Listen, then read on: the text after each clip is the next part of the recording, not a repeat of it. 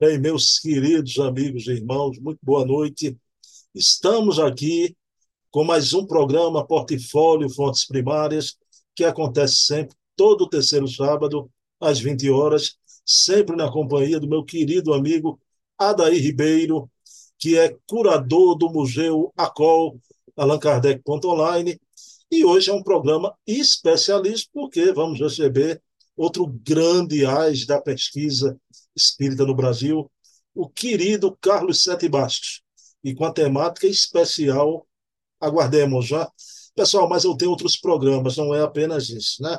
Tenho quatro programas é, semanais e quatro programas mensais.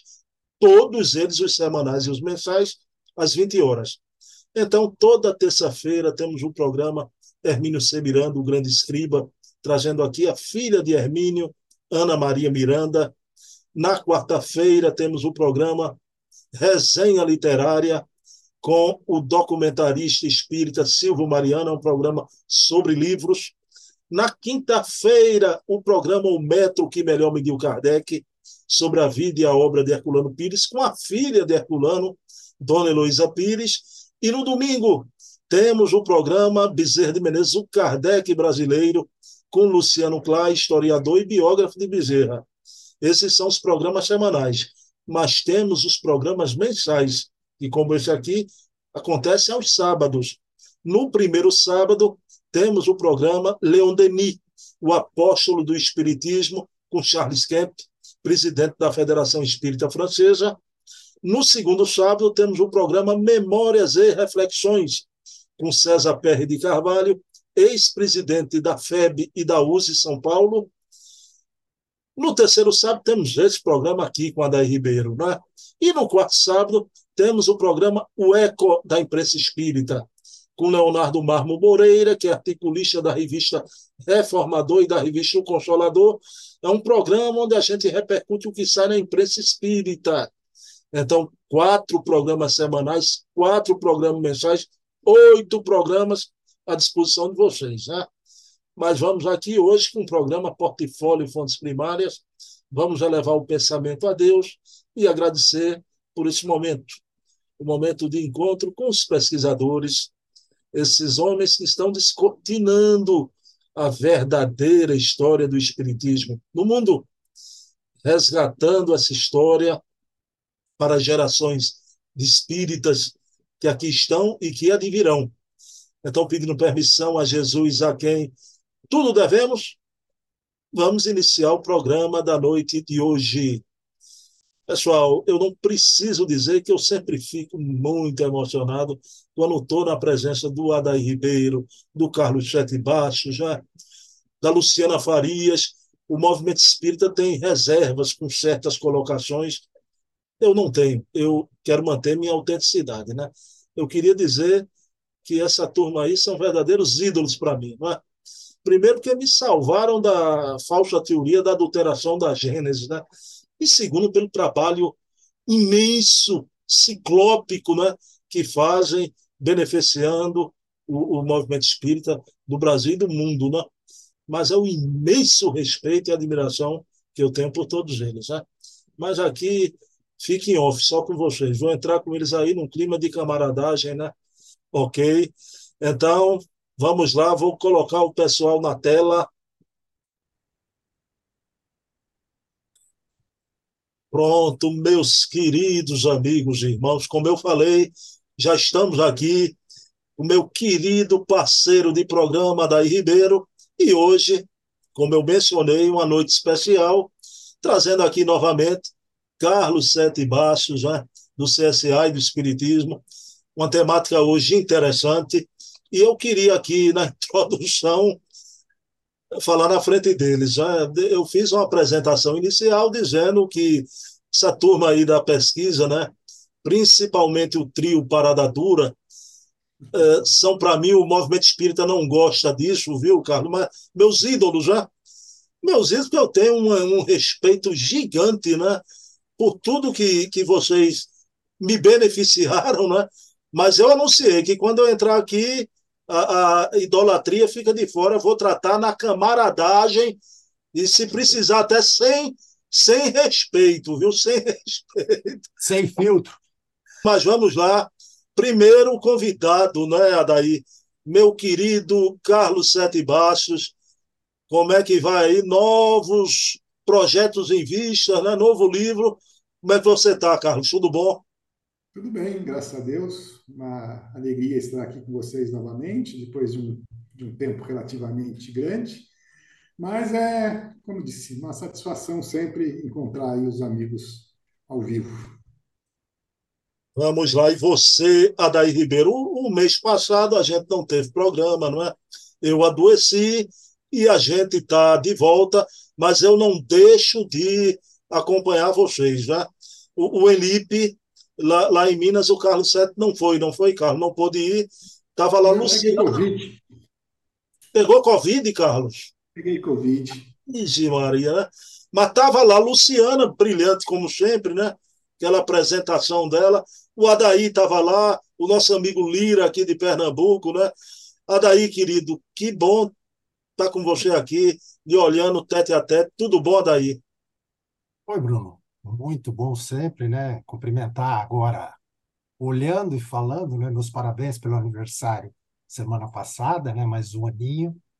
É, e é gostoso a gente estar de volta, né? Fico feliz que se passou por um momento aí, um mês parece que meio complicado, né? Mas faz parte, a vida nossa é, é dessa maneira mesmo, a gente vai caminhando e para frente sempre.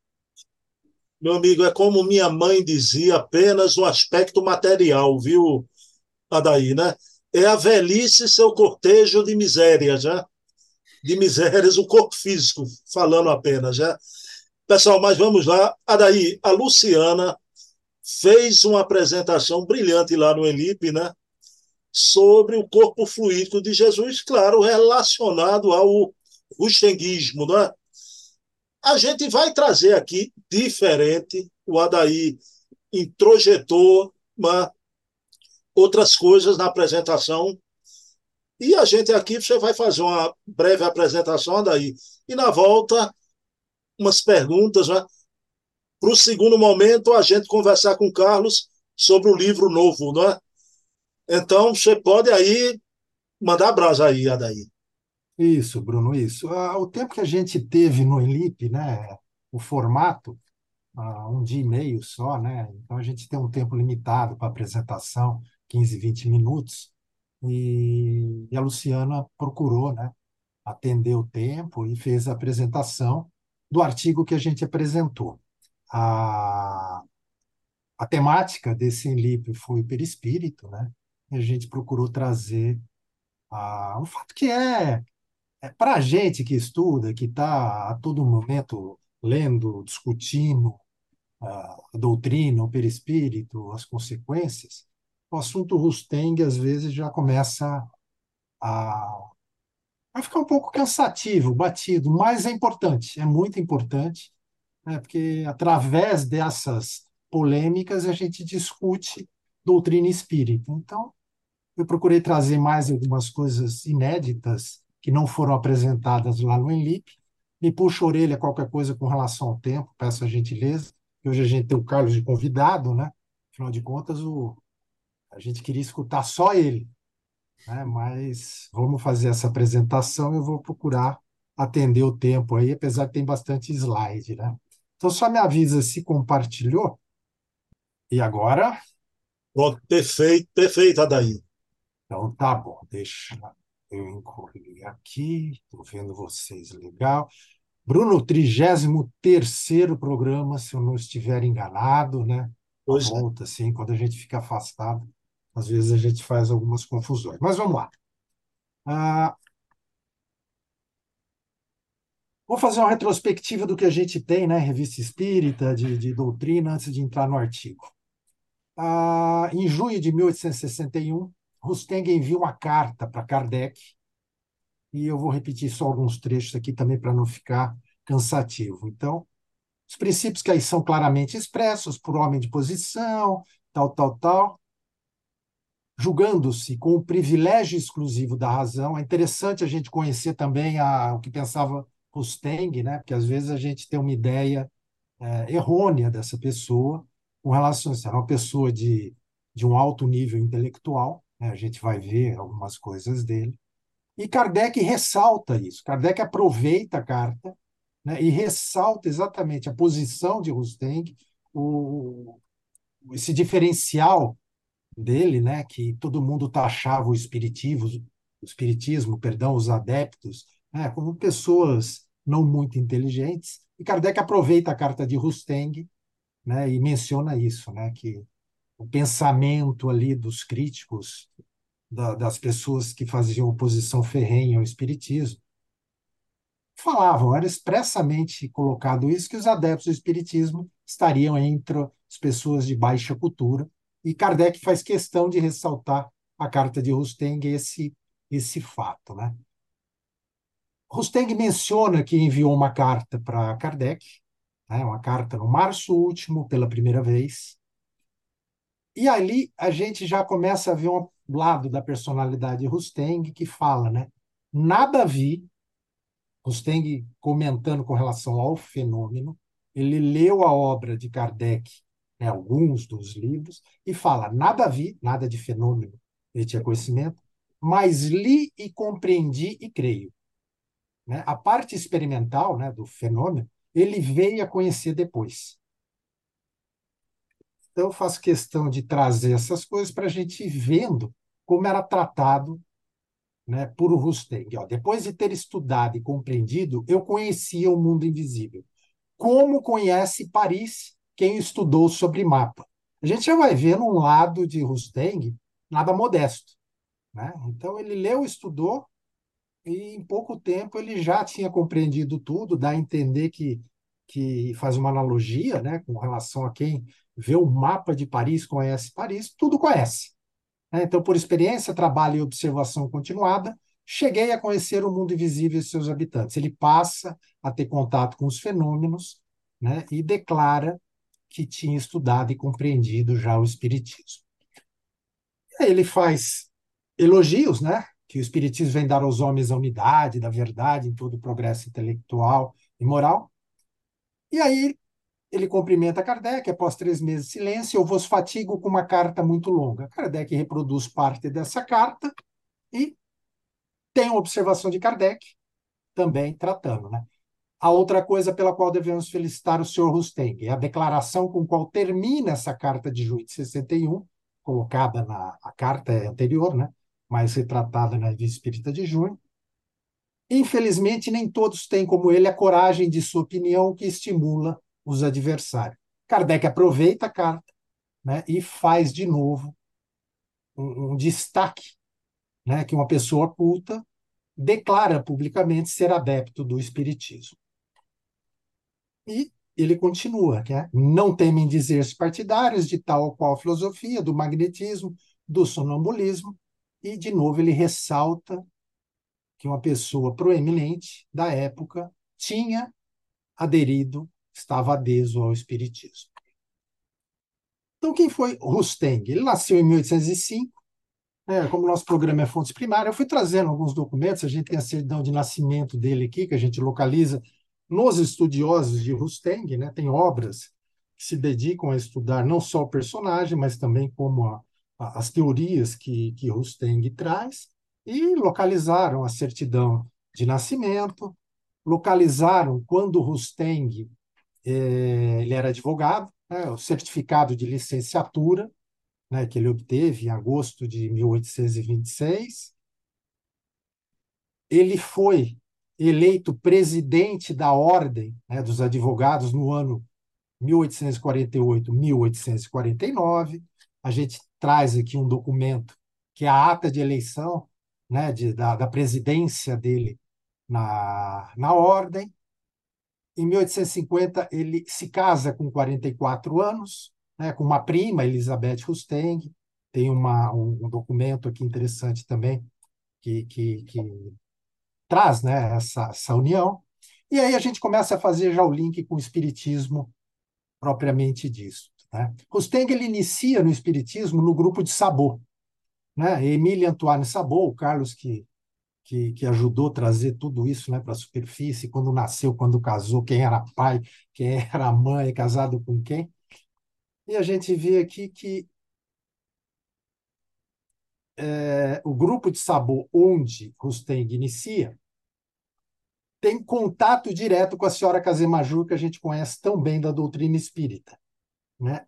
Ele, o Sabor foi casado pela primeira vez com uma das filhas da senhora Kazemajur. Carlos, qualquer erro aí, fica atento né, para me corrigir. E aí ele perde essa, essa primeira esposa e casa com a irmã dela. Né? Então a gente já vê no, já o relacionamento ali de personagens que a gente conhece da doutrina, né? O senhor Sabô, a senhora Kazemajur, né? Sabô casado com, com uma filha, depois com a segunda filha.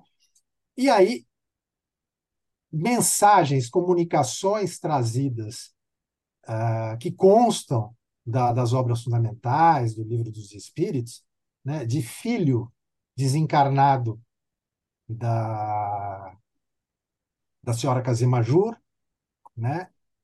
que vem comunicações que entram nas obras fundamentais. E Rusteng tá, teve contato com esse grupo.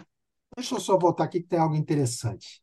É, Rusteng, é, o conhecimento do espiritismo de Rusteng, né, os estudiosos né, que cuidaram da biografia dele tudo, falam que teve a apresentação do espiritismo pelo André Pesani.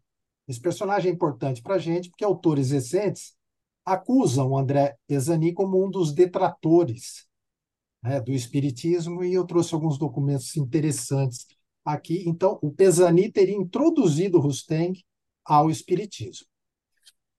E aqui eu trago a Giana Felícia, que foi a primeira esposa de Sabot, ela se comunicou também, né, na, e consta das obras fundamentais, a gente vê na Revista Espírita ah, constando aqui em fevereiro de 62 uma comunicação à esperança, que a senhora Casemajur traz uma comunicação dessa primeira esposa de Sabor, que foi filha da senhora Casemajur. Aqui uma fonte primária, né, onde a médium a senhora Casemajur, janeiro de 1865, uma comunicação que trata de Jean Rus, né, que a gente sabe também que, pelo menos na documentação, nos manuscritos, nas comunicações, que Jean Rus teria sido Allan Kardec em uma outra encarnação.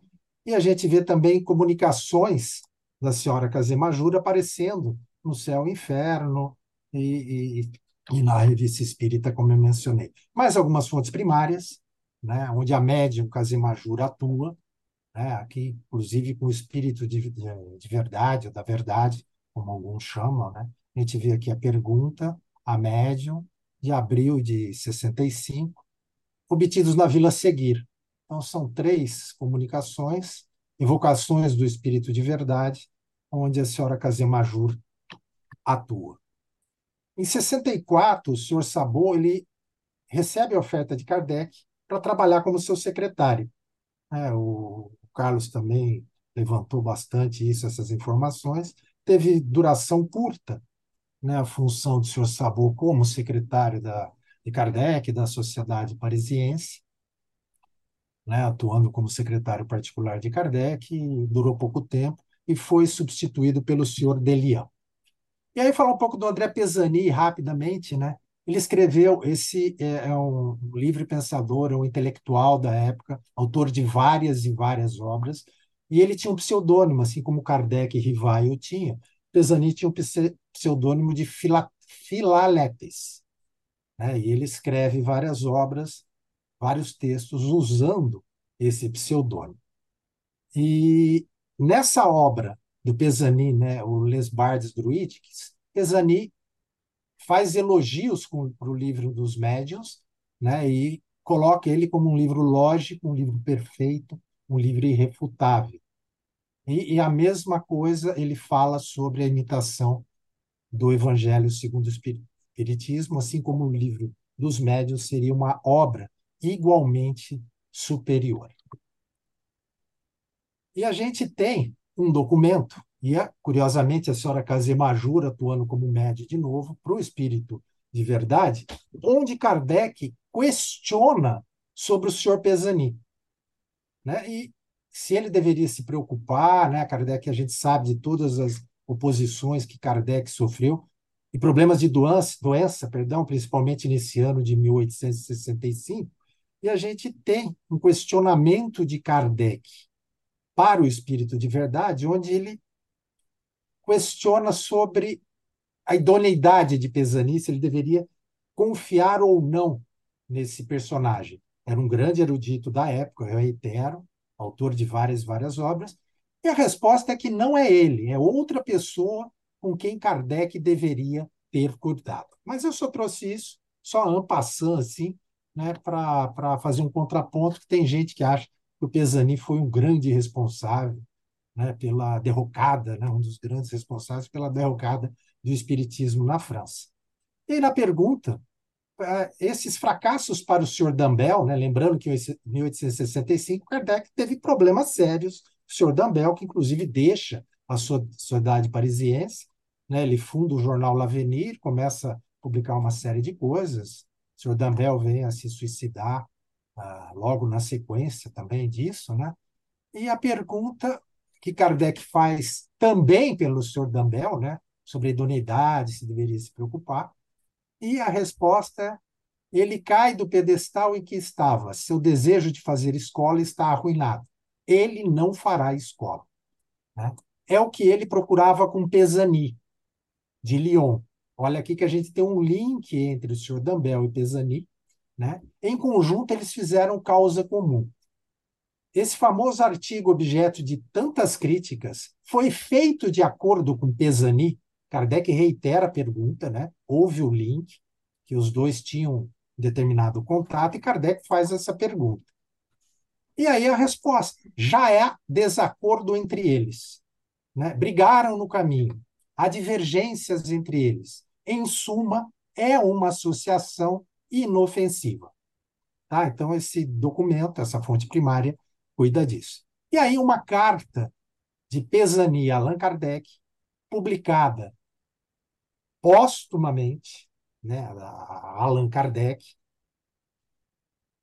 tem uma carta muito interessante. A carta é datada de dezembro de 1865 e ela foi publicada na Revista Espírita de maio de 1871.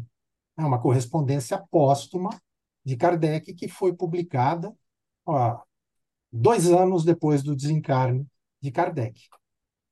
E aqui, nessa carta, Pesani declara sua devoção ao Espiritismo e ao próprio Kardec.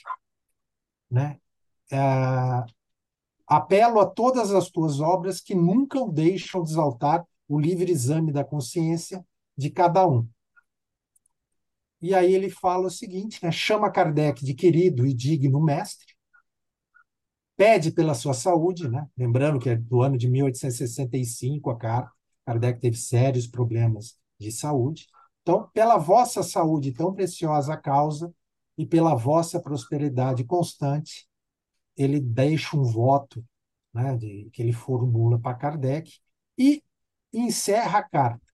Embora isso seja diferente com você, o chefe superior, olha como Pesani tinha em conta Kardec.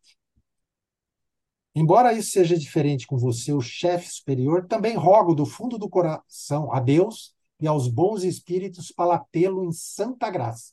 Acredite na minha dedicação.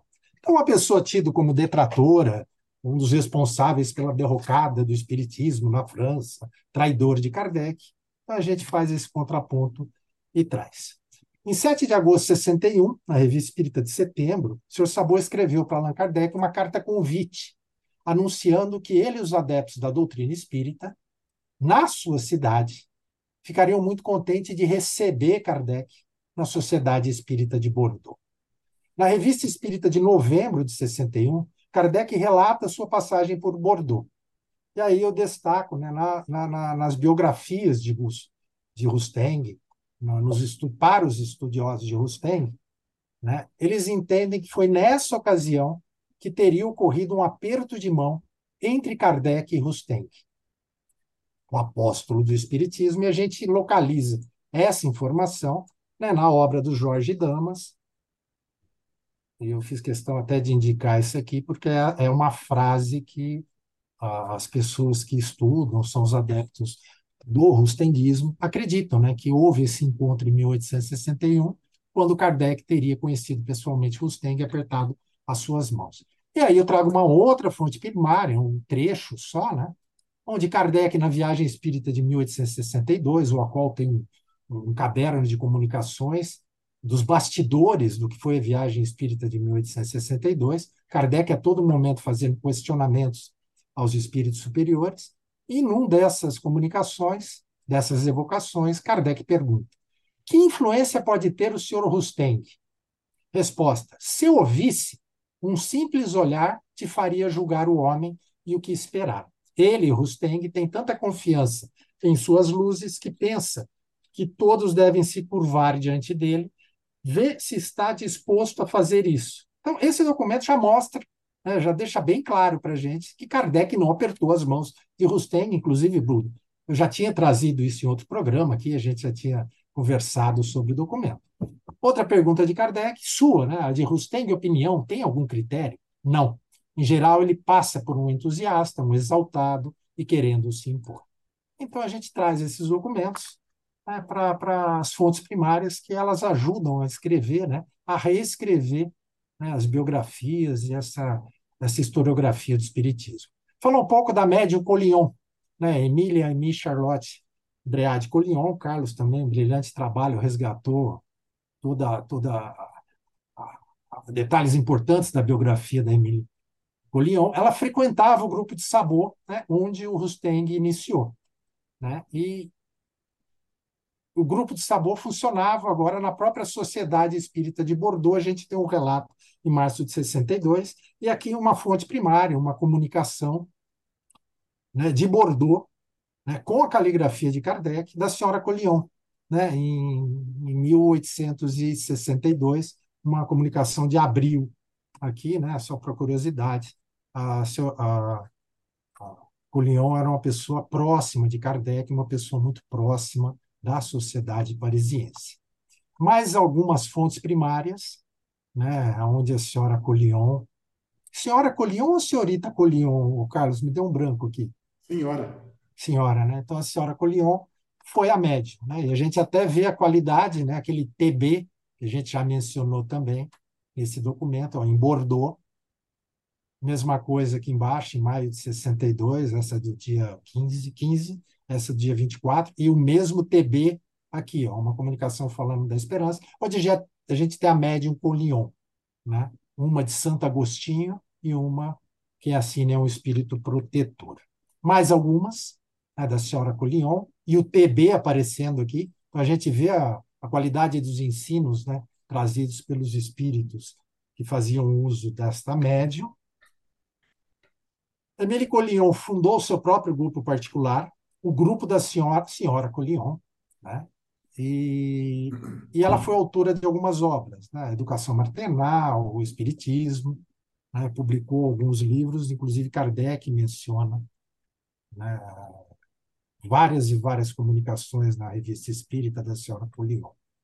Em dezembro de 1861, o Rusteng ele funda um grupo espírita, o grupo Tribus, ou grupo Rusteng. No mesmo mês, Rusteng vai à casa da senhora Collion, que ele não conhecia, isso está relatado nos quatro evangelhos. Oito dias depois do primeiro contato com a senhora Collion, ele volta a casa com o intuito de lhe agradecer o acolhimento daquela primeira reunião que ele teve. E nessa ocasião, a médium recebe uma comunicação atribuída a Mateus, Marcos, Lucas e João, assistido pelos apóstolos, trazendo um objetivo para que o estaria destinado os dois, né, Colion e Rusteng, né, que seria a explicação dos, dos evangelhos em espírito e verdade. E essas informações a gente localiza na obra Os Quatro Evangelhos. Em maio de 65, uh, ah, mais uma orientação desses espíritos, orientando sobre a publicação da obra do que viria a ser os quatro evangelhos de Rustem. Em maio de 66, a obra é publicada. Na primeira parte, né, os quatro evangelhos, a revelação da revelação, seguidos os mandamentos explicados em espírito e verdade pelos evangelistas, assistido pelos apóstolos e Moisés. Três volumes, a gente estava conversando em off, né, Bruno? A obra em português saiu em quatro volumes, num total de 1.872 páginas. A gente vê que é um livro robusto, né? um livro grande. Em abril de 66, ocorre a publicação dos dois primeiros volumes, dois primeiros tomos, e em maio, o terceiro e último tomo. Então, não foi tudo de uma vez. Dois primeiros e, na sequência, o terceiro. Ah, em janeiro de 79, Rusteng desencarna após uma longa moléstia em Bordeaux, aos 73 anos de idade. A obra, Os Quatro Evangelhos, né, aqui os originais, né, de 1866, em francês, tragam uma informação interessante. As comunicações foram obtidas ao longo de um determinado tempo que formaram esse livro. Então, iniciaram em maio de 1862 e terminou em dezembro de 1864. E, segundo os estudiosos de Rusteng, os textos não foram revelados na ordem que a gente conhece, nos capítulos dos evangelhos. Então, uma curiosidade. Em 1882, os seguidores de Rusteng publicam uma obra, né, daqueles que criticavam a obra de Rusteng, os seguidores saíram em defesa de Rusteng e publicaram uma obra em 1882, né? reiterando uh, a virgindade de Maria, tudo que está na obra, que Jesus não teria tido realmente um corpo carnal, e a gente vai se aproximando agora né, do mote da, do que foi o Elipe, é, que deveria ser aceitado como verdade, né, que Jesus não morreu efetivamente, tudo não passou de um espetáculo fictício e legendário. Esses são os adeptos de Rustem se manifestando nessa obra de 1882. É, defendendo o porquê que é, a gente deveria acreditar naquela no corpo fluídico e a virgindade de Maria, que não poderiam ser recusados isso, porque foram os anjos que trouxeram essa informação, né? que Maria não tinha tido contato carnal, que ela teria uma concepção quanto virgem, e deveríamos acreditar nisso por conta dessa informação. Nessa obra de 1882, a gente vê uma resposta ao artigo de Allan Kardec da Revista Espírita de junho de 1866. Né? Então, eles se sentiram ofendidos com o que Kardec escreveu né, e teceu comentários com relação a essa obra. Uma outra fonte primária, um manuscrito de uma carta, que é a caligrafia de Kardec, de dezembro de 63. Nesse documento, a Colion conta a Kardec que não acreditava nas ideias que ela estava psicografando né, para Rusteng, pedindo a opinião de Kardec. E Kardec responde nessa carta, né, numa carta de dezembro de 63. Aí eu faço questão de trazer aquele o quadro de quando iniciou né, as comunicações, por isso que eu trouxe aqui. E a gente está vendo que no finalzinho aqui, né, a Colion se comunica com Kardec. Colion tinha um contato muito bom com Kardec. E ela fala: Olha, eu não estou acreditando nessa história dessas psicografias que eu estou recebendo. E o que, que você acha, Kardec? E Kardec responde: Olha, quanto à morte de Jesus, a senhora está perfeitamente certa em não acreditar que seja autêntica essa história.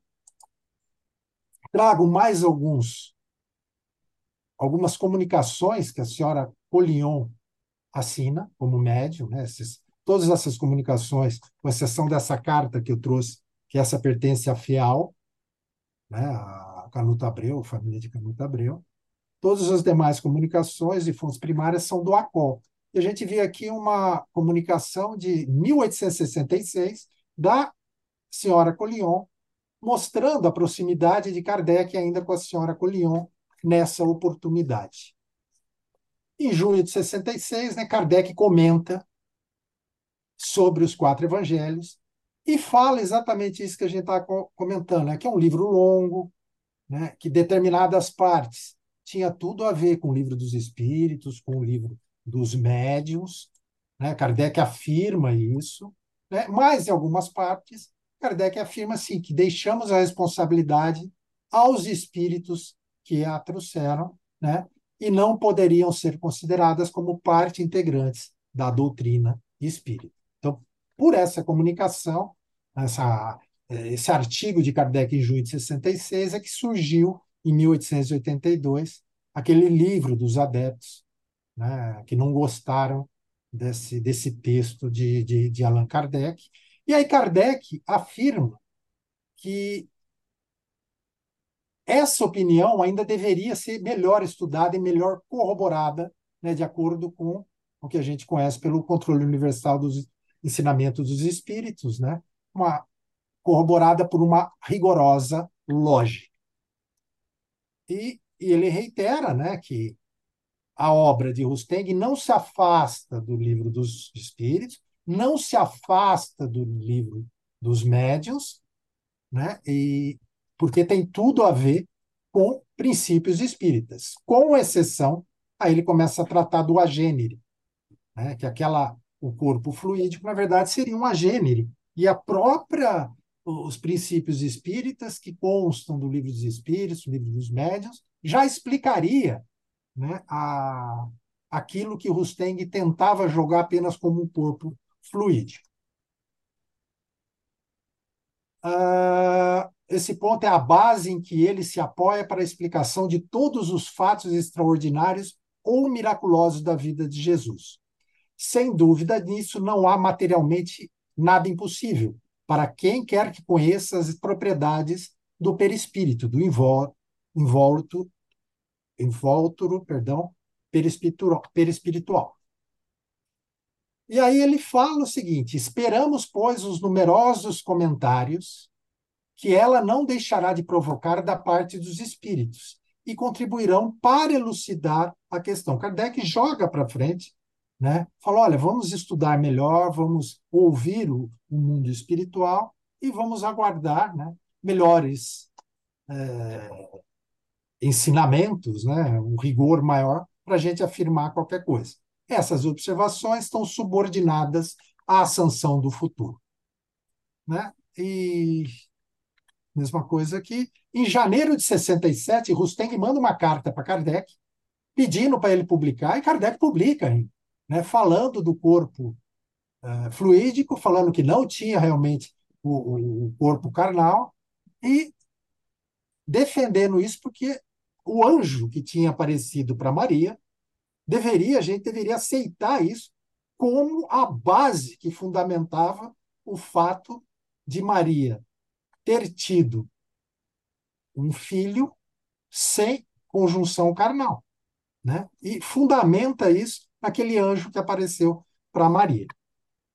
E aí Kardec, em 1868, publica a Gênese. Né? A primeira edição da Gênese sai em janeiro de 1868, e aí Kardec já estava pronto, o conhecimento já tinha passado pela sanção no mundo espiritual, e ele traz exatamente que tudo não passava né, de propriedades do fluido, fluido perispirítico, né, o fluido é, do nosso perispírito, os relatos miraculosos, fala já no item 2 do capítulo 15, né, da encarnação nesse mundo, ele menciona isso, como homem tinha organização dos seres carnais, e nos itens 64, 65, 66 e 67, ele deixa claro que Jesus teria tido um corpo carnal. Então, aquilo que ele pede para a gente aguardar, lá em 1866, dois anos depois, Kardec vem e sacramenta a conversa na obra A Gênese. E aí, os, os itens. Em abril de 1869, Kardec desencarna em março né, de 69 e deixa pronta a Revista Espírita de Abril. E junto com a Revista Espírita de Abril sai o Catálogo Racional. E no Catálogo Racional, onde ele menciona lá no item 67 que aquela ideia sobre a natureza do corpo de Jesus ter um corpo apenas fluídico já não era uma ideia nova. Né? Os apolinaristas pensavam dessa maneira, os docetas pensavam dessa maneira, e ele replica isso aqui nessa obra né, que vem a, a, a, público em abril de 1869, quando ele comenta a obra Os Quatro Evangelhos de Rustem. E aí, em 1883, como resposta àquele opúsculo de 1882 dos adeptos, né, a União Espírita Francesa, formada por Gabriel Delane, Leon Denis, Bert Fropo, etc., publica esse opúsculo é exatamente a resposta aos seguidores de Rusteng com relação àquele opúsculo de 1882, que eles teriam ficado chateados, mas ah, as obras fundamentais do Espiritismo deixavam claro né, ah, o pensamento de Kardec e o porquê não Jesus teria tido apenas um corpo fluídico. E agora, Bruno, essa foi uma introdução para nivelar né, o, o, pessoal todo com relação a Rusteng dentro das obras fundamentais, e esse aqui é o artigo que a gente apresenta, apresentou no ENLIP. Né, o tema foi a natureza do corpo de Jesus, explicada pelas propriedades do perispírito. E aí, a, quando a Luciana montou a, a apresentação, foi bem interessante. Eu vou fazer essa pergunta para você de cara, Bruno. Assim, né? Afinal, Jesus tinha um corpo carnal ou um corpo fluídico? Jesus tinha um corpo carnal e um corpo fluídico. É muito bacana, porque 99,99 ,99 das pessoas, né, após essa introdução, ou após ter estudado as obras fundamentais, vai falar assim: não, Jesus tinha um corpo carnal. Ele abre a, a, a, a apresentação com a problemática que a gente coloca no artigo. Né? A gente num artigo científico, a gente se propõe a responder uma questão. Apresenta a questão, né, coloca a hipótese, desenvolve o artigo e, na conclusão, a gente responde aquela pergunta inicial. Então, essa pergunta pode levar ao equívoco, pois Jesus tinha os dois. Né? Tinha tanto um corpo carnal e tinha também um corpo fluídico. Então, a gente se pega muito no corpo fluídico por conta de todo esse debate, né, que quem estuda a doutrina está há mais tempo já ouviu né, essa, essa, essa dicotomia toda né, com relação ao Rusteng, e a gente esquece, né? Você lembrou bem, a gente esquece às vezes. Não, Jesus teve o corpo carnal, sim, e teve o corpo fluídico também. Né? Não é porque ele estava encarnado, ele perdeu o corpo fluídico. Nenhum de nós perdeu né, o seu perispírito quando estamos aqui encarnados. Então, Rusteng dá ao Cristo, em vez de um corpo carnal, apenas um corpo fluídico concretizado. Essa é a teoria de Rusteng. Né? Jesus teve apenas um corpo fluídico concretizado, com todas as aparências da materialidade, e dele faz um agênere. Né? A própria doutrina espírita, Kardec traz isso. E aí, mas o que, que é um agênere? Né? O que, que a doutrina espírita explica que seria um agênere e quais são as propriedades desse, desse perispírito, desse agênere? E aí a gente desenvolve, né? olha, momentos controversos na vida de Jesus, que era o objetivo da pesquisa, que demanda a gente a reflexionar bastante, né? Quais são os momentos controversos da vida de Jesus para a gente? A sua concepção, ou seja, a virgindade de Maria, que o Rusteng traz, o seu desaparecimento misterioso do seu corpo do, do, do, do sepulcro, né, que a gente não, não sabe o que aconteceu. Né? E aparição para algumas pessoas que ocorre após determinado tempo, né? quando a, os evangelhos também eles não são unânimes, né? As pessoas que primeiro viram, determinado evangelho atribui a Maria e mais alguma pessoa, outros evangelhos jogam para outro, não são inclusive unânimes com relação às primeiras pessoas que tiveram contato da ausência do corpo de Jesus ali no sepulcro. Então, o objetivo é analisar os papéis sugeridos para o perispírito na natureza do corpo de Jesus, com base nas respostas que Rusteng traz na sua teoria e as respostas que a gente tem nas obras fundamentais do Espiritismo no Espiritismo. Os ensinamentos doutrinários sobre o Espiritismo em 1861. Né? Por que 1861? Você viu que Rusteng já tinha escrito uma carta para Kardec, né? então ele já tinha lido as obras. Que obras, até 1861, que foram publicadas? Né? A gente tinha o Livro dos Espíritos, o, o, o Livro dos Médios. Uh, você lembra de cabeça, Carlos, o, o mês do, do, do Livro dos Médios?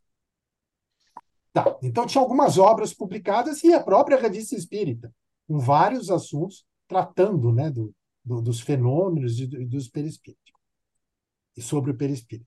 Então, na introdução dos quatro evangelhos, Rusteng menciona, na própria obra, ele menciona que ele tinha lido o Livro dos Espíritos, a primeira edição de 57, a segunda, 60, são as obras que a gente tem, E o livro dos médios, ele menciona 1861, mas eu não vou lembrar, o, o Carlos também não lembra o mês certo que saiu. Incluindo né, todos os artigos que já haviam saído nesse período, né, de, de janeiro de 1858 até 1861, quando ele escreveu aquela carta para Kardec.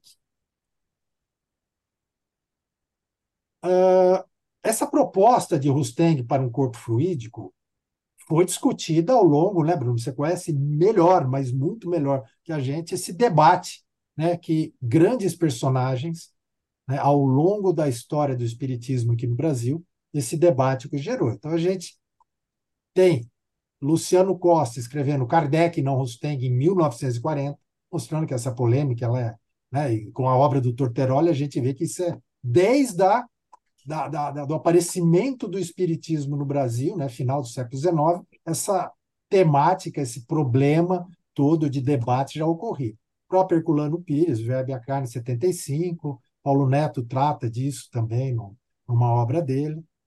O Adaí, Adaí uma pergunta. Eu tenho uma obra de Herculano, o Verbe a Carne, tenho o Paulo Neto, o, o, a pesquisa de Paulo Neto, mas me diga uma coisa, onde é que a gente pode adquirir a obra do Luciano Costa? É editada ah, é, não, é sebo, acho. Acho que não, não é Não é, não é, é mais não, né? Acho, mas eu prometo trazer essa informação. De, de, okay. de pronto assim, não okay. vou saber. E aí, né, exatamente, são analisados né, na, na, na, em toda a obra de, de Rustem essa temática, aparição tangível, né, barra gênero, com Kardec, o que Kardec traz. Não foi Jesus um homem como nós, ainda porque a concepção de Maria Virgem, em consequência a gravidez e o parto dela, virgem, não poderiam ser nem foram reais, tem. Jesus Cristo não foi um homem carnal, revestido de um corpo material humano, porque o corpo material humano só pode formar-se em obediência às leis naturais, em invariáveis da reprodução, que regem nosso planeta a geração exclusivamente pelo concurso dos sexos. A vontade imutável de Deus jamais derroga as leis da natureza. Jesus houvera podido unicamente por ato exclusivo da sua vontade, atraindo a si os fluidos ambientes necessários para constituir o perispírito ou corpo fluídico tangível que ele vestiu Jesus para surgir no vosso mundo, sob o aspecto de uma criança aquele, né, o corpo perispírito, perispíritico de Jesus, perispirítico de Jesus, perdão, participava em grande escala do corpo do homem nos mundos superiores. Por isso se compunha dos mesmos elementos, mas modificado, solidificado por meio de fluidos humanos ou animalizados, de modo a manter-se segundo a vontade do mestre e as necessidades da sua missão terrena visível e tangível para os homens, com todas as suas humanas aparências corporais do vosso planeta. Essa é a teoria que Rusteng traz. O laço, o perispírito, perispírito, que une o corpo e o espírito, é uma espécie de envoltório semimaterial. Agora a gente está numa linguagem que a gente conhece, né? A morte é a destruição do inventório, do envoltório mais grosseiro o espírito conserva o segundo, o que constitui para ele um corpo etéreo, invisível para nós no estado normal, mas que se pode tornar acidentalmente visível e mesmo tangível, como sucede nos fenômenos de aparição. Kardec, já no Livro dos Espíritos, mostra né, como se dá o fenômeno das aparições e traz agora o que é um agênero, Suponhamos que um espírito estenda essa aparência a todas as partes do seu corpo. Teremos então a impressão de ver um ser semelhante a nós, agindo como nós, quando não passa de um vapor momentaneamente solidificado. Né? E o momentaneamente está grifado aqui. Um espírito cujo corpo fosse assim visível e palpável teria para nós toda a aparência de um ser humano poderia conversar conosco e sentar-se em nosso lar, qual se for uma pessoa qualquer, pois o tomaríamos como um dos nossos semelhantes. Isso aqui saiu na Revista Espírita de fevereiro de 59. Kardec trazendo os fenômenos, né, para justificar como ocorria a aparição, como ocorreria uma possível materialização. Kardec já vai trazendo isso desde o início na Revista Espírita e no Livro dos Espíritos. São Luís, na revista de fevereiro de 59. O que aconteceria se, tomando semelhante ser por um homem comum, lhe fizessem um ferimento mortal? Seria morto? A resposta dos espíritos São Luís. Ele desapareceria subitamente. Como jovem de Londres, né, ele menciona um artigo já publicado na Revista Espírita dezembro, tratando dos fenômenos de bicorporeidade. Tais fatos são excessivamente raros e jamais têm um caráter de permanência. Mas pode acontecer que o espírito revista a forma ainda mais nítida, aquela aparição ainda mais forte para a gente, e tome todas as aparências de um corpo sólido, a ponto de produzir uma ilusão completa e fazer crer na presença de um ser corporal. Enfim, a tangibilidade pode tornar-se real, isto é, pode ser tocado e apalpado esse corpo. Podemos sentir-lhe a resistência e até mesmo o calor, como se fosse um corpo animado, apesar de que ele pode dissipar-se com a rapidez de um raio. Embora a aparição desses seres, designados pelo nome de agêneres, Kardec apresenta para a gente a figura, né, fenômeno dos agêneres, seja muito rara, é sempre acidental e é sempre de curta duração. Isso em fevereiro de 60. Antes né, de, de, de Rusteng pensar qualquer coisa, já tinha esse conhecimento né, à disposição dos adeptos. Sob essa forma, não poderiam tornar-se hóspedes habituais de uma casa. O corpo carnal tem as propriedades inerentes à matéria propriamente dita, propriedades que diferem essencialmente das dos fluidos etéreos, falando dos agênicos. Né? Um instrumento cortante ou outro qualquer penetra num corpo fluido, como se penetrasse numa massa de vapor, sem lhe ocasionar ocasionar qualquer lesão. É por isso que não pode morrer os corpos dessa natureza, e porque os seres fluídicos, designados pelos nomes de agêneres, não podem ser mortos. Então, Kardec já, na Gênese, agora em 68, ele sacramenta né, a informação que um ser fluídico, que a gente conhece como agênere, não pode ser morto. Jesus teve, então, um corpo carnal e tinha o seu perispírito, como todos nós, um corpo fluídico. Desde a primeira descrição de aparição tangível, a previsão sempre foi de um fenômeno temporário, né? segundo nos ensina a doutrina espírita. Uma aparição tangível não pode morrer, segundo nos ensina o Espiritismo. Após a morte, tanto Kardec quanto Rusteng concordam que se deu uma aparição tangível. Lembra aquelas problemáticas lá que a gente colocou, né? O que teria acontecido depois que o corpo desaparece né, do sepulcro e algumas pessoas veem Jesus, né? e aí Kardec concorda né, com Rusteng, que aquela aparição foi uma aparição tangível, um fenômeno que a gente conhece bem né, pela teoria dos fluidos que Kardec nos apresenta na Gênesis. Esse foi o artigo, Bruno.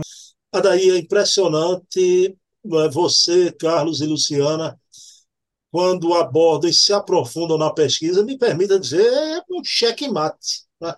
Um checkmate, e agora eu queria. Tudo que você colocou na tela daí é importante. E não passa pelo observador atento. Eu só queria te fazer uma pergunta sem a questão Rustem, que é a seguinte: em 1865, senhora Casimaju recebeu uma comunicação de Jean Rouge. Adaí, você colocou ali, trouxe essa informação.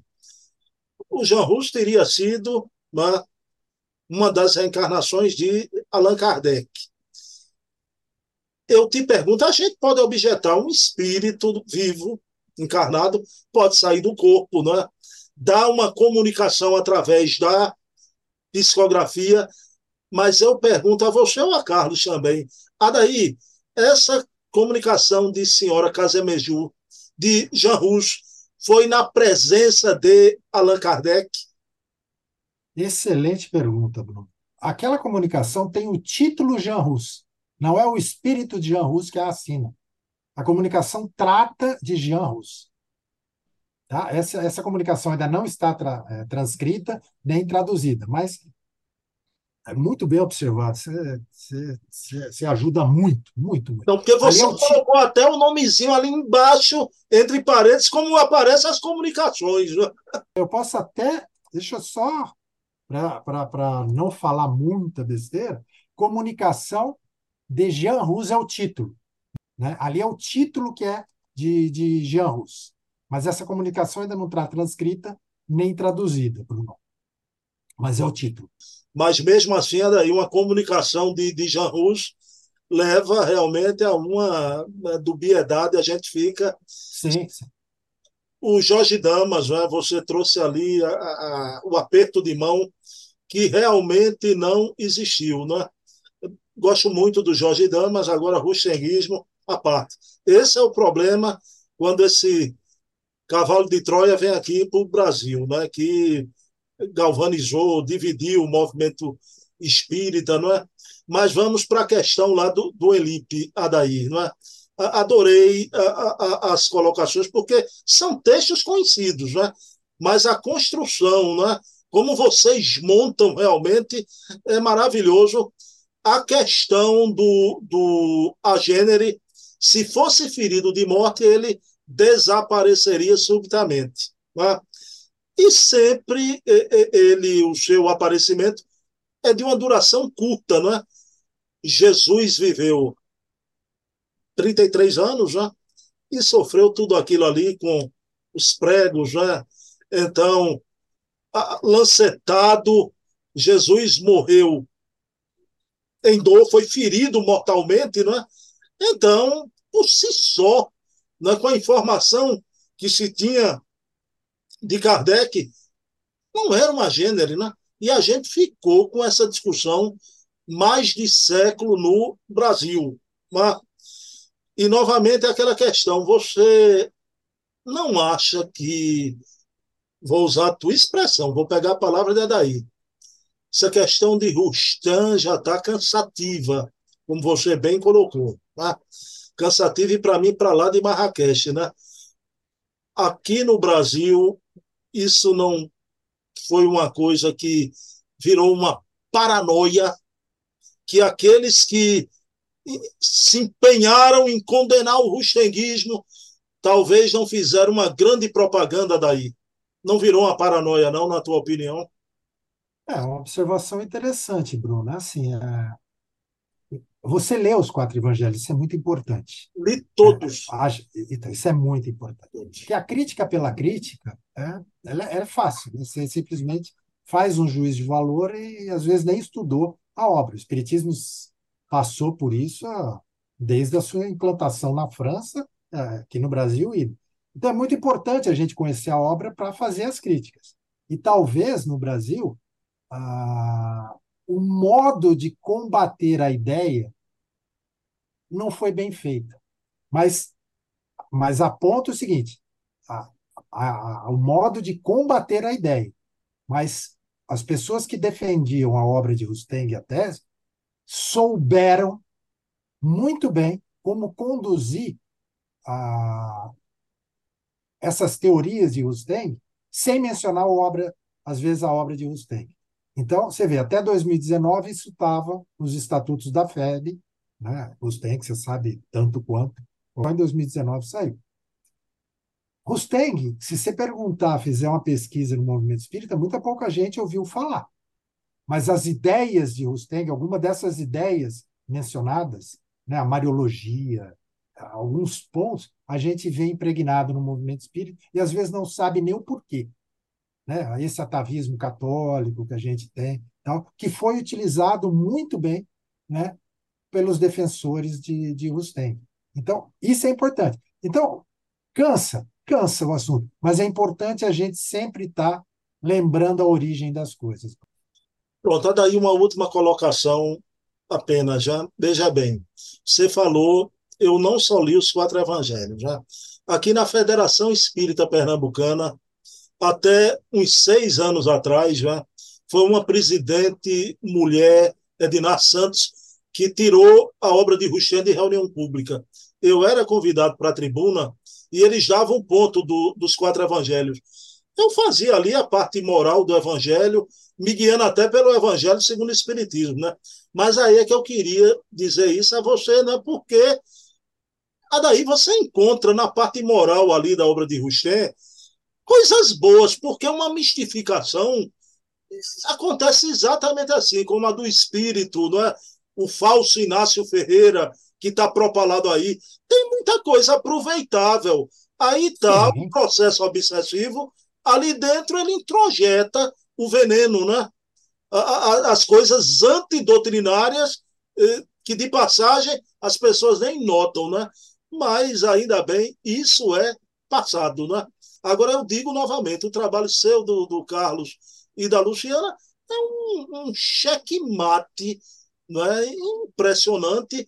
E a gente, graças a Deus, né, não apenas a obra de Rustem, mas aquelas obras elos doutrinários, né, Jesus nem Deus nem homem, né, essas obras hoje estão fora e, e cada vez mais das estantes das bibliotecas espíritas, né, obras que retratam um passado, né, um passado.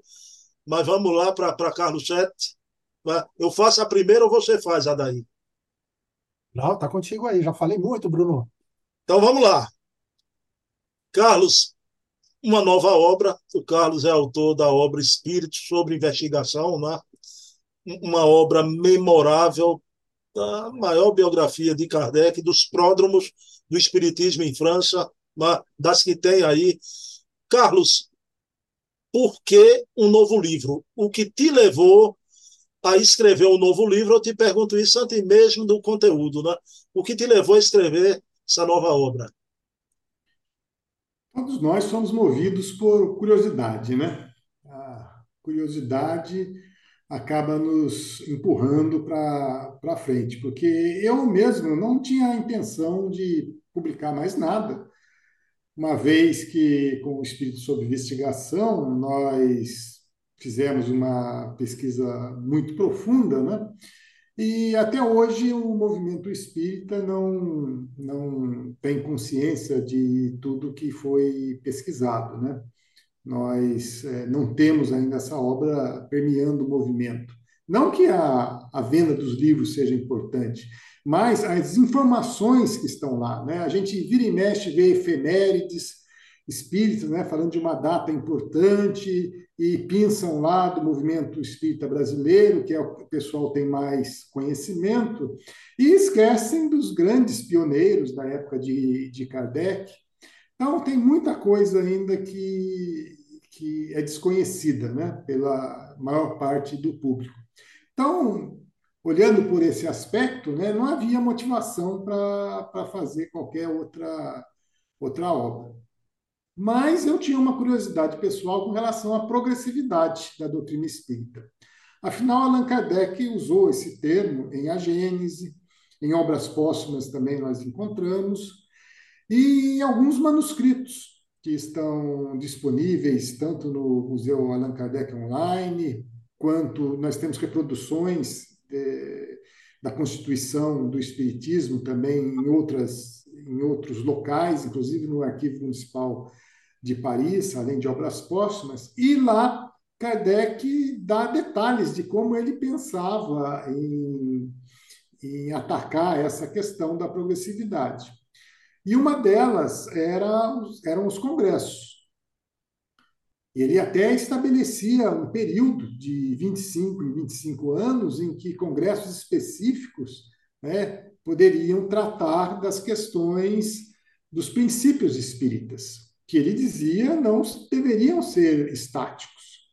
Então, muitas das características do espiritismo, eles poderiam evoluir junto com a ciência.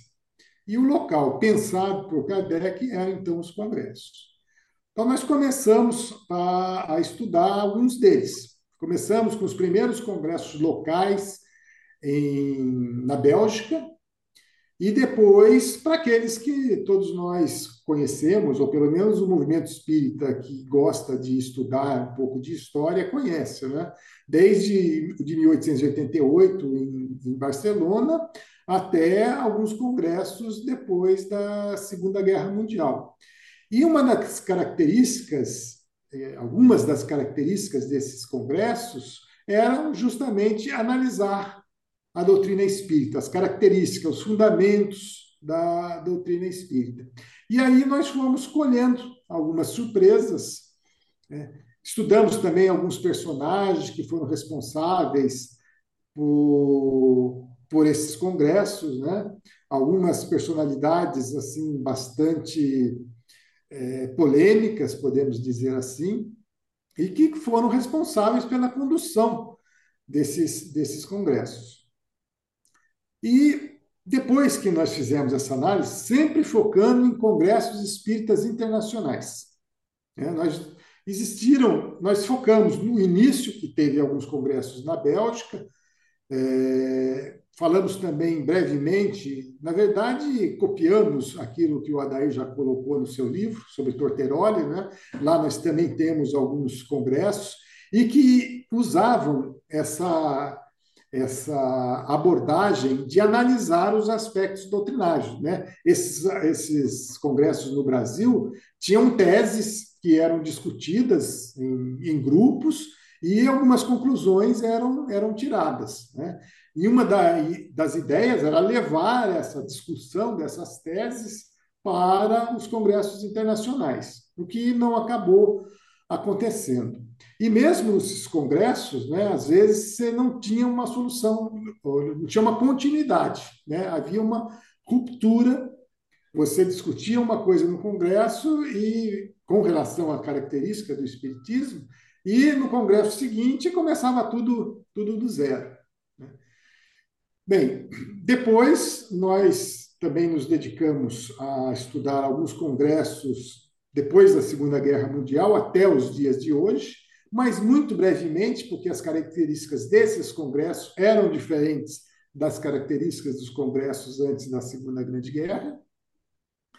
E como, ah, digamos assim, o resultado, né, o valor agregado desses congressos com relação à progressividade, todos nós podemos imaginar né, que não tenha sido muito grande, porque essa parte de, de estudo da progressividade nos congressos é uma análise historiográfica que nós estamos fazendo. Obviamente que se trouxesse alguma revolução de ideias, nós já saberíamos. Né? Então, nós estamos analisando historiograficamente para ver como que foi conduzido, que assuntos que foram discutidos, se houve uma progressividade, se houve até uma degeneração, como nós pudemos perceber na questão da reencarnação.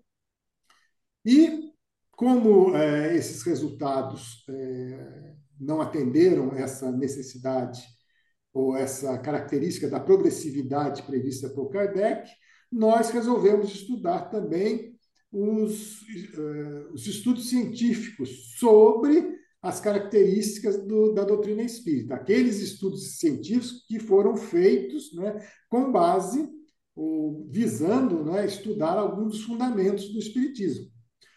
Nós já tínhamos desenvolvido esse trabalho aqui localmente, no centro espírita que nós frequentamos, fizemos um curso de de ciência é, aplicada à doutrina espírita e estudamos em 2016 e 2017 vários estudos científicos, por exemplo, sobre o passe, sobre a experiência, sobre experiências de quase morte que provariam então a sobrevivência do, do espírito, sobre reencarnação. Né? Então existem vários dessa, várias dessas características que podem ser avaliadas através do modelo científico, do modelo acadêmico.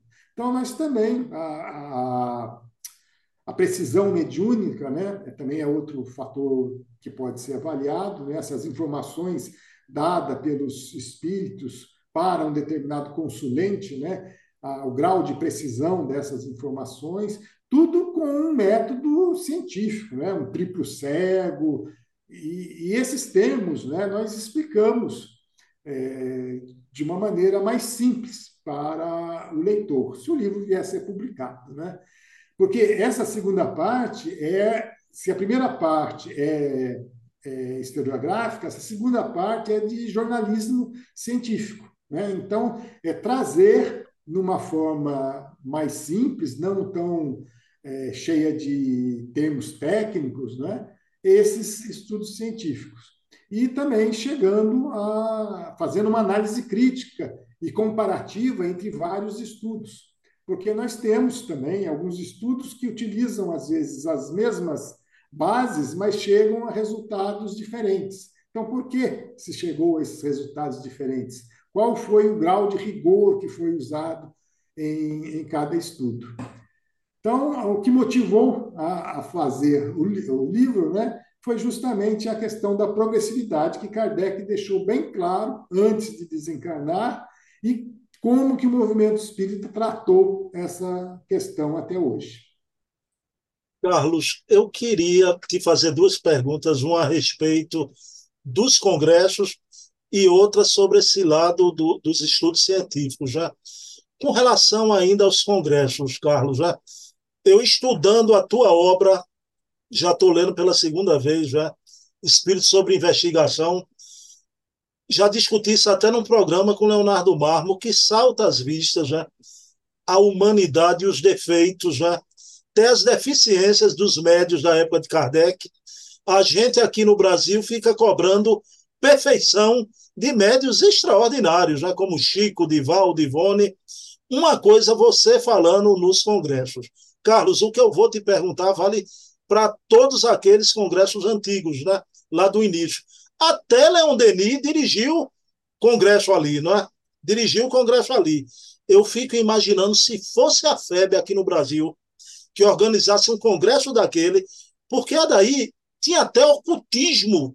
Num desses congressos aparece aquele ocultista famoso, né? Papus, não é? Como é que você analisa isso naquela época, né? Havia realmente ali, vou usar uma expressão prejeira, né? Era um saco de gato. O, nós tivemos alguns, alguns, congressos em Paris cujo objetivo era realmente reunir todos os espíritas e espiritualistas.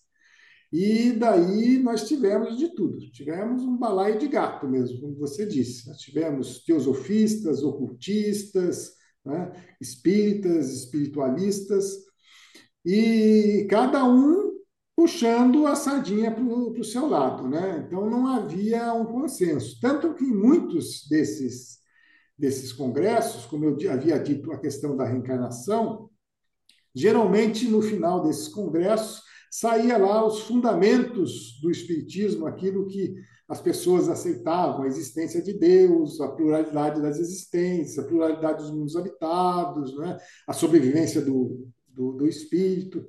Mas, em alguns deles, a questão da pluralidade das existências ou da reencarnação, ele simplesmente foi omitido para justamente é, acomodar os interesses, por exemplo, dos espiritualistas anglo-saxões. Então, esses novos espiritualistas não aceitam a reencarnação. Acham que nós acreditam que a evolução pode se dar apenas desencarnado através de várias esferas. Né? Então você vai evoluindo e passando de uma esfera para outra sem ter a necessidade de reencarnar.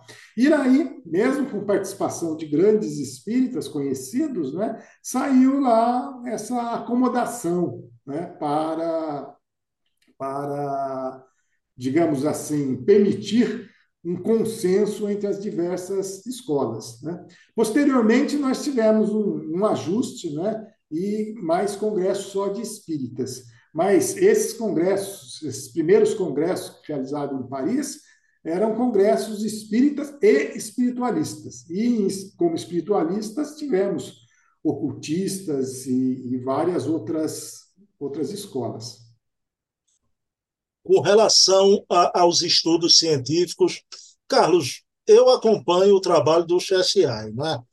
Ali também você traz os documentos e abre também um debate, às vezes, do, dos comentários já. Eu queria te fazer uma pergunta aqui, embora você respondeu lá, mas, por favor, eu queria que você respondesse, porque chega gente aqui que não viu no chat não é?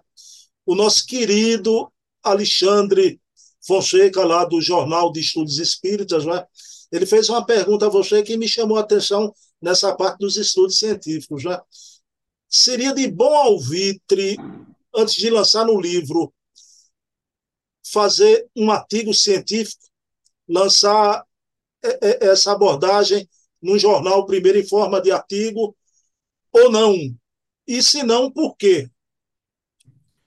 Aí depende do objetivo do, do livro, né? O nosso objetivo, como eu disse anteriormente, é de divulgar aquilo que já foi pesquisado ao grande público, de uma forma um pouco mais simplificada.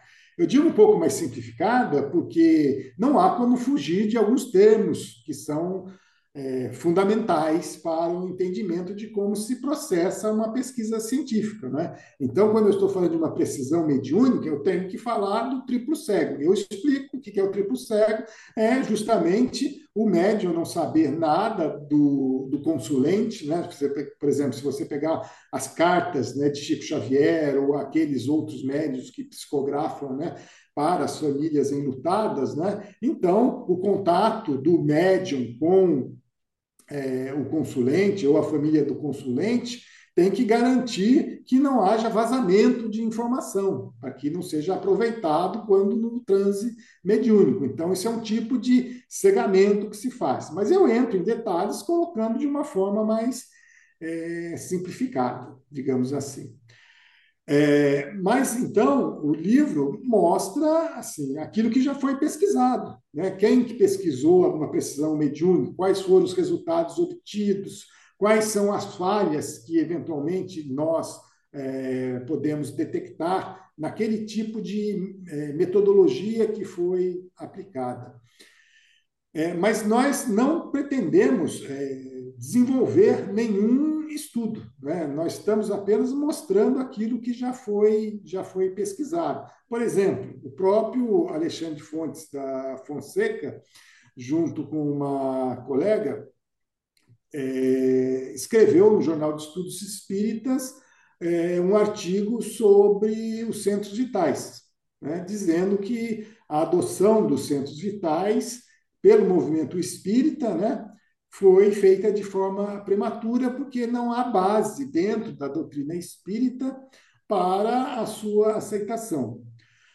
Se eu fosse questionar esse tipo de argumentação, eu poderia desenvolver um outro estudo nos modelos acadêmicos né, para dizer, não, esse, esse, esse ponto que você colocou como argumento, ele está equivocado né? e fazer um, um, estudo acadêmico, eu não digo científico, porque não, normalmente a gente associa né, a ciência com aquilo que é, você consegue fazer hoje em dia. Né? E a questão dos, dos centros vitais, não existe como você é, fazer alguma é, medição no perispírito, já que não existe equipamento para se detectar é, o perispírito. Então, você poderia é, utilizar-se apenas do raciocínio, né, da, das ideias, ou então de revelações é, mediúnicas, o que deveria ser feito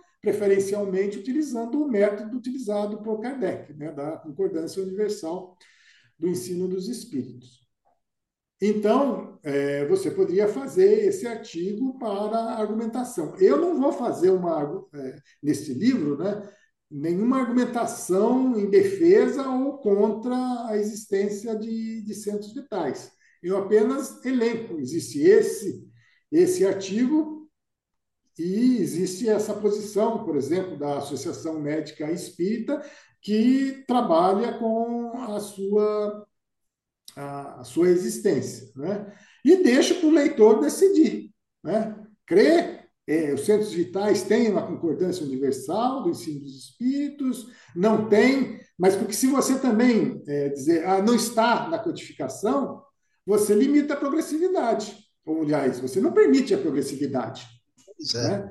Então, precisa é, não se fechar. Agora, a argumentação contrária, ela tem que ser bem fundamentada. Não é porque ah, um espírito disse, um médium disse, um, um médium ou um médico né, disse, porque o consenso né, é, é, que deve ser adquirido. Até podemos pensar nos espíritos encarnados, né? um consenso universal dos espíritos encarnados. Por que não? mas é diferente do que uma opinião. E o que a gente vê é, no meio espírita, né, permeando o meio espírita, são apenas opiniões. São apenas opiniões que não são levadas para um. É, poderíamos imaginar, usar né, a ideia do próprio Kardec, desde que os congressos tivessem um outro modelo, não o um modelo atual, que é um modelo apenas de divulgação e de confraternização. Né? mas um modelo que permitisse a discussão mais profunda de temas importantes para a doutrina espírita. Porque, caso contrário, nós vamos ficar para trás. As novas gerações, né, ah, como eu coloco em algum lugar aí, né, quem nasceu no século XXI, ele tem uma expectativa de temas que a doutrina espírita pode até dar alguma um esclarecimento, né? mas que precisariam ser melhor discutidos. Né? Um, um, exemplo que eu, que eu coloco lá é o momento da reencarnação. Ah, mas isso é importante? Mas é claro que é importante. Nós temos questões como a pílula do dia seguinte, né? questões como o aborto já sacramentado, mas é a pílula do dia seguinte? É abortiva ou não é abortiva? Quando que acontece é, a ligação do Espírito. É na concepção, conforme o livro dos Espíritos, é 15 minutos depois da concepção, como nós encontramos em André Luiz, né? é no nascimento, como na primeira edição do livro dos Espíritos, que foi reformada a ideia, né? Então, os espíritos, eles também evoluem, né? Então, da primeira edição para a segunda edição, um lapso de poucos anos já mudou, né? Da, da, do nascimento para a concepção. E a fertilização in vitro? Tem realmente espírito ligado lá, sofrendo, porque é, são questões que cada um pode ter a sua opinião. Né? Um fala uma coisa, o outro pode argumentar contra, mas não existe um consenso dentro do movimento espírita que poderia ser obtido. Não que seria próximo à verdade, que seria a verdade, ou mesmo próximo à verdade, mas seria um, um consenso e não uma opinião isolada. Você citou aí a Associação Médico Espírita do Brasil, né, AME Brasil, faz um trabalho imenso, né, e fomenta muito estudo baseado na obra de André Luiz, que André Luiz, veja bem, tudo bem que possa merecer revisões, mas às vezes é taxado de romancezinhos, né? A obra de André Luiz merece um estudo à parte, a AME Brasil, os médicos espíritas, ainda bem, fazem isso. Mas, Carlos, você foi brilhante quando disse: se a gente ficar só o que está na codificação, né? Então bloqueia a progressividade. O Leonardo Marmo criou um termo para mim é antológico, né? Os Kardec estrito. Esse termo do Leonardo é maravilhoso, porque tem gente que quer ser mais fundamentalista, porque Kardec jamais foi. Kardec era um homem aberto ao conhecimento, né? Agora, como você falou, com critério, né? Então, Adaí, querido, faz uma colocação, um complemento uma pergunta aí. Eu vou, vou tentar fazer um link com essa pergunta do de primeiro artigo, depois o livro, que, que, que, é, que é interessante e também acho que atende um pouco a tua demanda que a gente está conversando em off, o Bruno. Por exemplo, quando a gente vai fazendo pesquisas, né, em determinados assuntos, assunto, né, e quando eu falo pesquisa é assim, você está procurando documentos, ou procurando jornais, ou procurando fontes que tragam, que tratem daquela temática que a gente está pesquisando. Aí você vai juntando essa quantidade de, de, de fontes, né? e aí você pode fazer duas coisas, né? ou problematizar aquilo que eu falei, né? um artigo nos moldes acadêmicos, geralmente você traz um problema, uma pergunta. Né? E aí você desenvolve com essas fontes, esses documentos, e cria uma hipótese e procura responder aquela pergunta que você fez. Então, por exemplo, isso que o Carlos falou da quando ocorre né, a, o, o, o espírito encarna. Qual é o momento? E aí você tem um monte de fontes tratando disso. Por exemplo, ah, na primeira eh, edição do Livro dos Espíritos, 1857, é no nascimento. Na segunda edição, olha, é na concepção e o espírito, pouco a pouco, né, o perispírito vai se agregando àquele corpo em formação. O que, que quer dizer isso? Né? O que, que quer dizer pouco a pouco? Aquele laço fluídico que vai se estreitando conforme o corpo desenvolve. Quer dizer que já tem um espírito, ou tem um espírito já determinado para aquele corpo, que já começou a sua aproximação e se completa no nascimento. E aí na Gênesis também Kardec trata um pouco disso. Aí você vai em, outros autores, o Carlos mencionou, o André Luiz, ah, é 15 minutos. Pô, mas da onde veio isso? Então, cabe uma problematização. Né? Por exemplo, a pergunta: quando ocorre a encarnação do espírito? E você faz, traz as várias fontes e tenta concluir. Quando você faz um livro, o que, que é interessante? Você traz essas fontes sem a problematização. Então, tem essa discussão entre a, a, o que o Alexandre coloca, né? é, é preferível primeiro publicar um artigo para depois ir para um livro. Para academia, sim.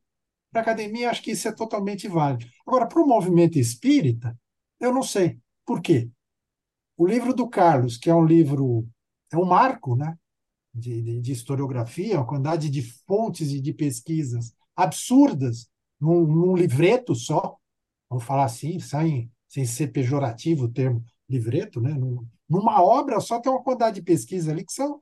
Ninguém tem ideia, centenas, milhares de horas que tem por trás disso. Aí ele chega e converte no, no, num livro. Esse livro vai dar origem a dezenas de artigos acadêmicos. Por quê? Porque é um dossiê ali de informações, de fontes, igual o livro Torteroli. É, é a mesma coisa. Quantidade de informações, de fontes, que agora vão virar artigos. Então é uma discussão bacana isso. Mas eu vou reiterar, Carlos, não seria realmente preferível, porque ninguém lê o livro como a gente sabe, a gente brinca todo momento a gente fala isso, né? Você lança um livro com milhares de horas de pesquisas e, e a repercussão é pífia no movimento. Então, o, o movimento espírita não está preparado para essa pesquisa. Em contrapartida, a academia está preparada para isso. Então, eu vou reiterar a pergunta, Carlos. Não seria preferível realmente publicar o artigo que vai ter o reconhecimento, passar pelo duplo cego, toda uma metodologia que vai validar aquilo, e depois, na sequência, publicar o livro? Provocação. Então, como eu, como eu disse, né, é, não, é um, não é um estudo científico, né? é um jornalismo científico. É diferente né, o conceito. Jornalismo científico é você trazer né, a ciência para um público leigo. É essa a ideia. Mesmo que não tenha reconhecimento, né, nós já passamos dessa, dessa fase de, de esperar reconhecimento. Né? Nós disponibilizamos e se as pessoas não quiserem comprar, fica lá. Né? Se, nem sei, como eu disse, né, se vai ser publicado ou não. Nós terminamos, é, passamos por, pela revisão de um pós-doutor e também pelo Charles Kempf, né, ex-conselheiro, conselheiro, secretário-geral do Conselho Espírita Internacional.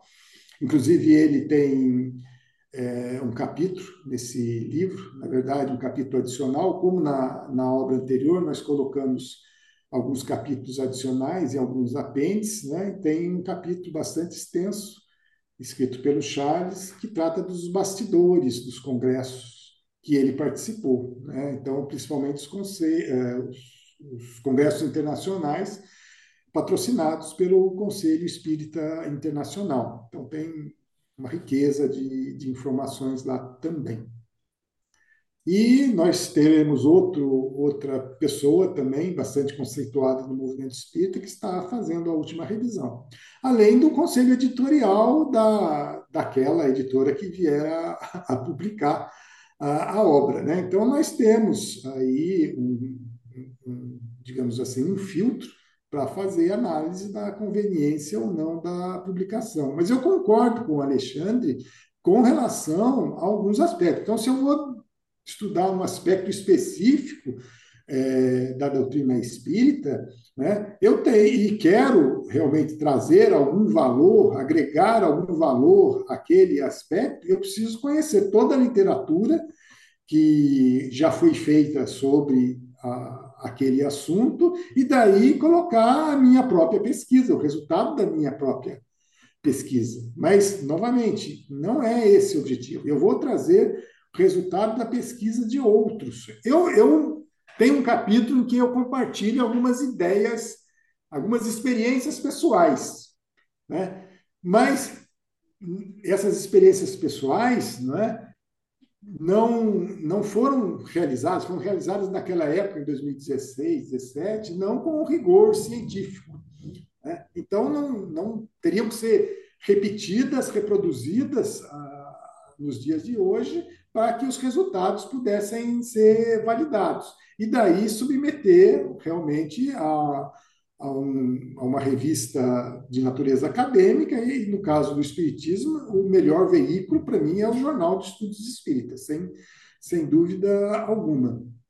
Mas não é o caso deste livro, que é um livro de, nessa segunda parte, de jornalismo científico, de levar ao grande público, como várias obras que nós encontramos de pessoas que tentam traduzir né, aquilo que foi feito na academia para o público em geral. Né? Eu não sou um cientista espírita, só tenho essas experiências que nós fizemos aí, inspirados inclusive em estudos é, científicos, em experiências de quase morte. Né? Nós fizemos com médiums, na verdade, com um médium único que, que, que topou fazer parte, mas o resultado não foi muito diferente do que a, a, o que se esperava do acaso. Né? Então, por isso que nós não, não progredimos com o assunto. Então, a razão basicamente é essa. Não, não são é, aspectos da doutrina espírita estudados de forma acadêmica, de forma científica. É simplesmente a segunda parte de jornalismo científico. Carlos, você falou assim, não é? Eu escrevi a obra, né? não estou atrás de popularidade. Quem quiser ler, meu amigo, o Monteiro Lobato, quando ele descobriu uma obra esquecida né? e, e, veio às suas mãos, ele disse assim, Carlos Gente, né? o grande Monteiro Lobato, purezinha morou dentro dela o tempo todo. Purezinha, não é? O que é que eu quero te dizer? Você se lembra da Gênesis de Neuchateau? Né? Uhum. Ali, ninguém sabia, né? Chegou a hora, ela veio através de você, né? E resolveu uma série de questões. O que é que eu quero dizer, né? Meu amigo, o trabalho de vocês, o de Adaí, com a obra de Torteroli, com a COL, o CSI, o Obras de Kardec e outros, o, o Forestier, do querido Kemp. Meu irmão, isso é uma obra para o futuro, não é? E fique certo a gente chama mais para lá do que para cá. Um dia no futuro, alguém vai pegar lá o livro do Torteroli, o livro, não é? Espírito sobre Investigação, semelhante a Monteiro Lobato, purezinha morou dentro dele o tempo todo, esperando, né? E com essa profusão de lives, o que se falou no teu livro, né? Então, podem não a venda não ter sido a contento, né? Mas isso é uma obra para o futuro, né? E o futuro está escrito com letras irrecusáveis, já. Palavra dele ali, Allan Kardec, né? Futuro está escrito com letras irrecusáveis. Uma última pergunta breve. Carlos, quando sairá a obra e será novamente pelo selo do CCDPE?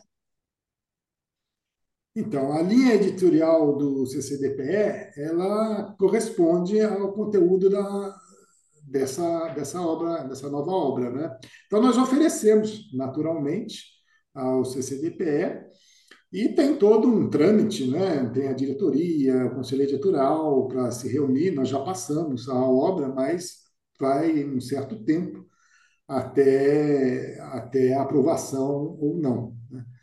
É, mas sim, a minha expectativa é no primeiro trimestre do, do próximo ano. Né? Que bom, bem, pessoal, estamos aqui há quase duas horas de, de conversa maravilhosa, né? Então, Carlos, é um prazer. Eu espero que seja o caminho da rocha, né? Aí fica com a Daí, sempre que achar de bom alvitre, te trazer aqui a Luciana, não é?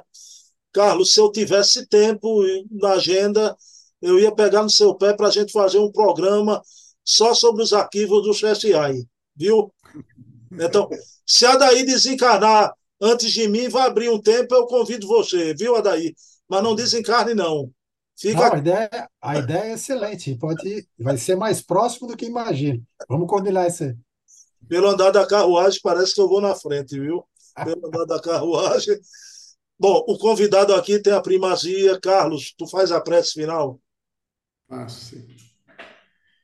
Então, nós agradecemos a oportunidade de estarmos aqui reunidos, conversando sobre essa doutrina que nos ajudou a imprimir um novo estilo de vida à nossa existência atual, que possamos, através dessas discussões, ajudar outros a se reencontrar novamente com Kardec, e seguir as leis divinas, as leis naturais, de uma forma espontânea, de uma forma que nos permita vislumbrar a felicidade que nos é reservada.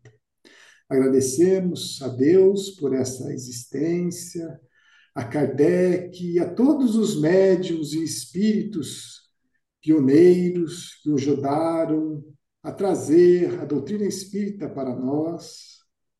Agradecemos aos espíritos amigos que nos ajudam e também ao Bruno, a Daíne, todos aqueles que nos ouvem, que nos assistem. Agradecemos a paciência e pedimos que possamos seguir em frente, sempre motivados pelas palavras que Kardec nos trouxe.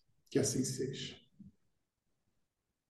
Bem, meus queridos irmãos, terceiro sábado de dezembro a gente vai ter o último portfólio, sempre com essas extraordinárias fontes primárias que o querido Adaí traz aqui. Meu querido ícone Carlos Sete, um abração, tudo de bom, viu? Adaí Ribeiro da Silva Sauro, te amo, velho, viu? Abração. Tamo junto, abraço.